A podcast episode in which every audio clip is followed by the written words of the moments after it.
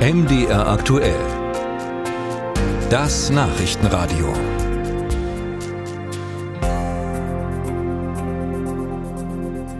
Das mag vorkommen. Wegen Urlaub oder mit Blick auf das Weihnachtsfest und die Geschenke, die Sie machen wollen oder oder oder dass Sie mal Ihr Konto überziehen. Äh, Sie sind im Minus, anders gesagt, Sie sind im Dispo. Wenn das der Fall ist, dann müssen Sie Dispo-Zinsen zahlen und das im Herbst 2023 nicht zu knapp. Die Stiftung Warentest hat ermittelt, dass diese Zinsen seit Ende 2022 um zwei Prozentpunkte gestiegen sind, im Durchschnitt jetzt schon bei 12 Prozent liegen. Deshalb fragen wir heute Morgen, ob es nicht langsam mal an der Zeit wäre für eine Dispo-Zinsen-Obergrenze. Nils Buhler im Gespräch mit Politikern und Experten. Für Saidi Sulilatu kommen die gestiegenen Dispozinsen nicht überraschend, denn nicht nur sie sind mittlerweile auf einem hohen Niveau, sagt der Chefredakteur des Ratgeberportals Finanztipp. Egal, ob das jetzt Kreditzinsen sind oder aber auch die Sparzinsen, die man zum Beispiel auf einem Tagesgeldkonto bekommt, die sind alle angestiegen und dazu parallel eben auch die Dispozinsen. Das liegt natürlich daran, dass die Leitzinsen der Zentralbanken, insbesondere der Europäischen Zentralbank, seit Beginn des Ukraine-Kriegs im Wesentlichen doch ziemlich deutlich gestiegen sind. Und da sind die zwei Prozentpunkte, die jetzt da drauf gekommen sind, auch nicht weiter verwunderlich, muss man leider sagen. Unter anderem die Europäische Zentralbank hatte den Leitzins mehrfach angehoben. Sie will so die Inflation bekämpfen.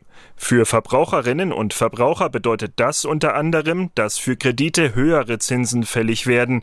In Zeiten gestiegener Preise dürften Dispo-Kredite an Beliebtheit gewinnen, glaubt Sachsens Verbraucherschutzministerin Petra Köpping.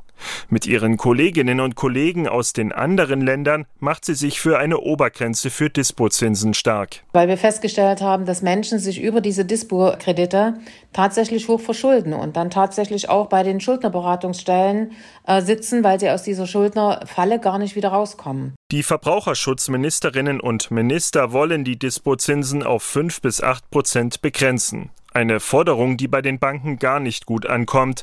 Auf Anfrage von MDR aktuell teilte der Branchenverband Deutsche Kreditwirtschaft schriftlich mit. Eine Deckelung der Dispozinsen würde einen unnötigen Eingriff in den Markt bedeuten, den wir schon aus ordnungspolitischen Gründen ablehnen. Ein solcher Eingriff wäre nur dann gerechtfertigt, wenn es ein Marktversagen gäbe. Dieses existiert aber im sehr wettbewerbsintensiven Bankenmarkt in Deutschland nicht. So können Verbraucherinnen und Verbraucher frei aus einer Vielzahl von Banken und deren Kontomodellen wählen. Finanztipp-Chefredakteur Saidi Sulilatu findet eine Begrenzung der Dispozinsen ebenfalls sinnvoll. Wichtiger sei es aber, Verbraucherinnen und Verbraucher aufzuklären.